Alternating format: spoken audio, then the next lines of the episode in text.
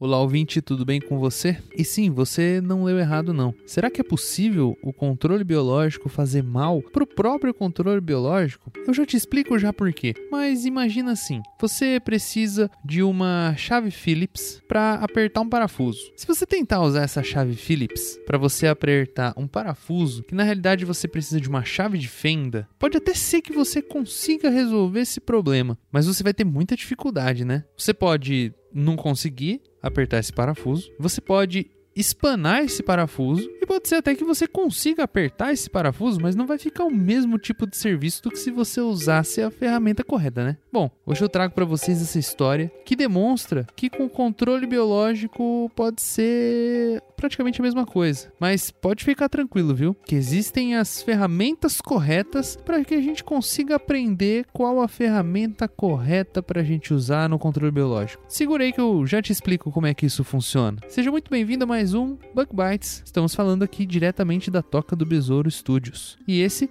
é mais um pulga atrás da orelha. A pulga atrás da orelha.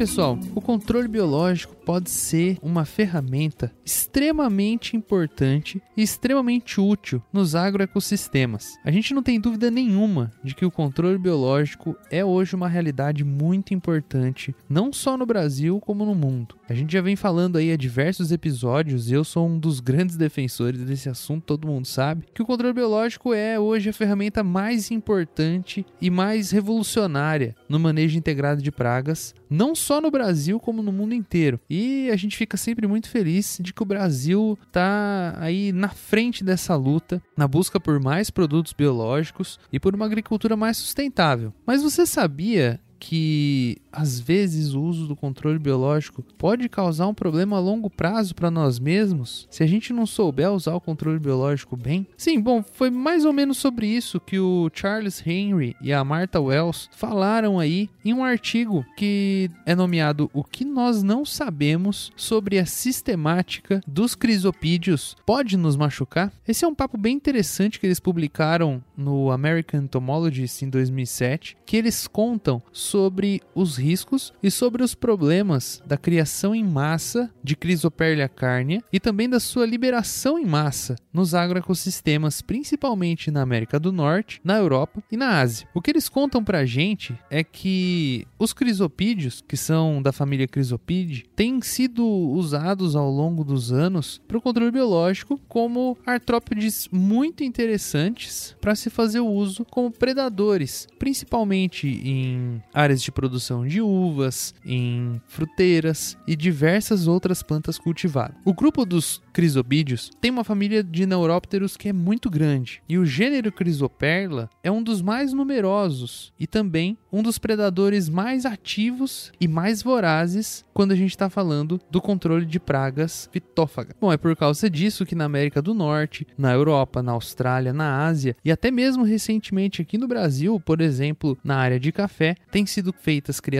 massais e liberações de crisoperla nos agroecossistemas. Isso tudo é muito importante e muito interessante. Mas o problema que os pesquisadores trouxeram são, na realidade, o fato de que muitas vezes os crisopídeos que estão sendo liberados nas áreas de produção agrícola não são os crisopídeos ideais. O que acontece é que existem diversas espécies crípticas. Uma espécie críptica é uma espécie que parece um pouquinho com a outra. E o grande problema é que as pessoas responsáveis por essas criações massivas, às vezes elas não têm a capacidade ou o conhecimento técnico necessário para diferenciar uma espécie da outra. E isso pode causar diversos problemas ecológicos, não só no agroecossistema, como também na ecologia como um todo de uma região. O interessante desse trabalho é que os pesquisadores eles foram capazes de identificar que existe uma característica muito interessante entre esses crisopídeos, que é o fato deles se comunicarem através de sons. Sim, os abdômenes dos crisopídeos são capazes de produzir uma vibração na planta quando o macho está procurando por uma fêmea. Através dessa vibração, eles conseguem se comunicar e encontrar parceiros sexuais. E também coincidentemente, essa característica, esse tipo de som produzido, é justamente uma das formas mais simples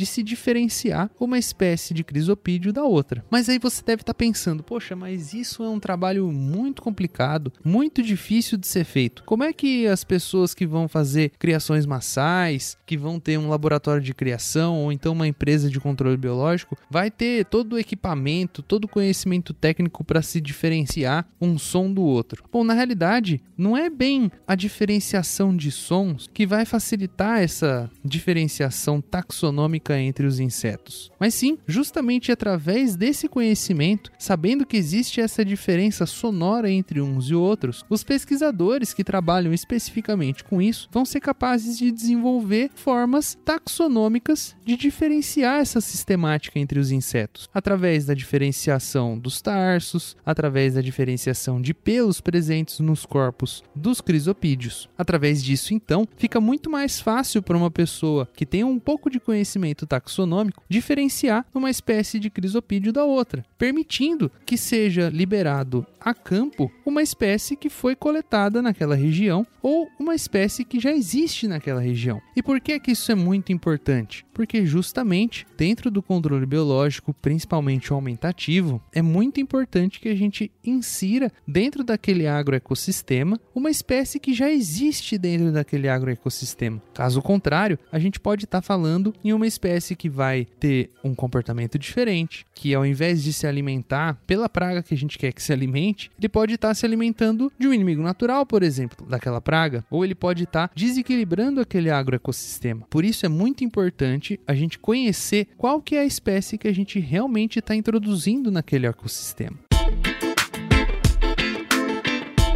Bom, também é importante a gente salientar que espécies de insetos geralmente são muito raras que elas sejam distribuídas globalmente. Isso acontece principalmente por causa do isolamento e da distância, além de diversos outros aspectos geográficos e do meio ambiente, como por exemplo a temperatura, a altitude, a umidade, o que faz com que diversas espécies estejam distribuídas em diferentes populações, ecotipos e até mesmo subespécies. Muitas vezes, as espécies são encontradas em diversas espécies crípticas que se parecem muito umas com as outras, mas que realmente não são as mesmas espécies. Também é importante a gente lembrar que geralmente leva um tempo para que os entomologistas sejam capazes de identificar um determinado comportamento ecológico e uma estrutura taxonômica que diferencia uma espécie da outra. E isso pode afetar a que ela ocupa as regiões e até mesmo os continentes diferentes. Então, eu vou salientar para vocês três razões que tornam extremamente importante essa busca por diferenciar e reconhecer as espécies crípticas, principalmente no caso dos crisopídeos. A primeira é a importância de se manter a acurácia taxonômica. As espécies representam uma entidade básica na descrição formal da literatura científica, e isso é muito importante.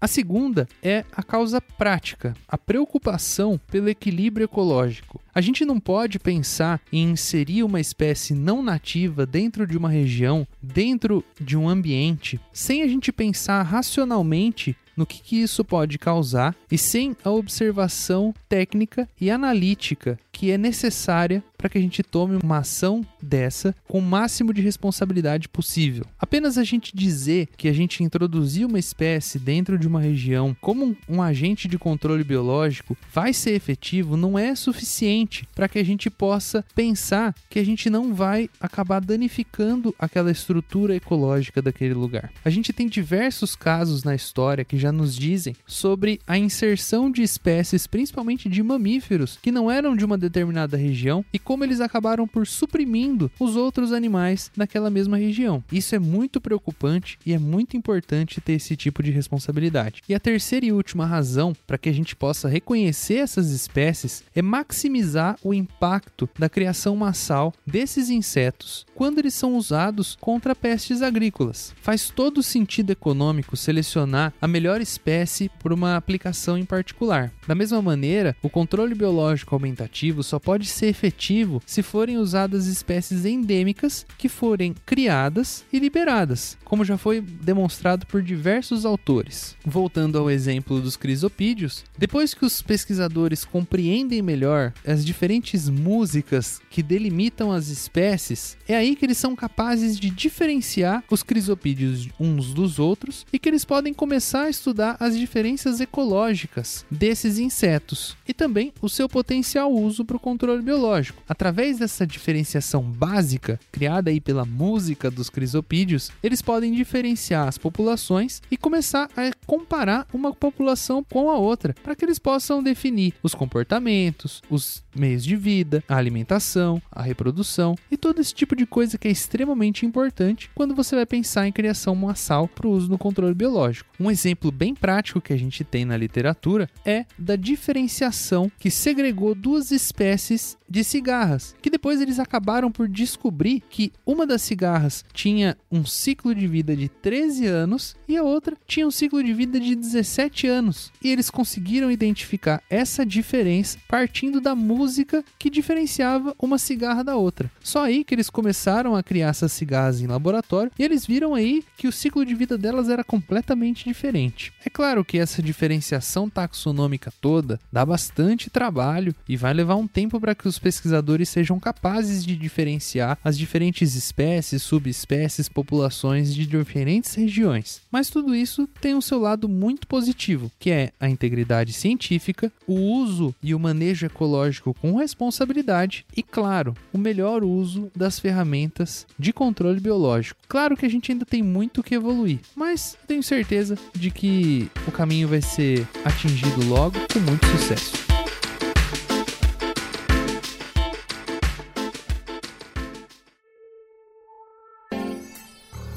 Esse episódio é patrocinado por você ouvinte. Sim, você mesmo que está escutando a gente e que divulga o Bug Bites para todos os seus amigos e amigas. Vocês fazem a diferença para que o Bug Bites atinja mais pessoas e continue crescendo. Não se esquece de que o Bug Bites está em todas as plataformas de podcast, inclusive no Spotify. Aproveita e manda esse episódio lá no seu grupo do WhatsApp. Vocês não têm ideia de como isso ajuda a gente. Muito, muito obrigado pelo apoio.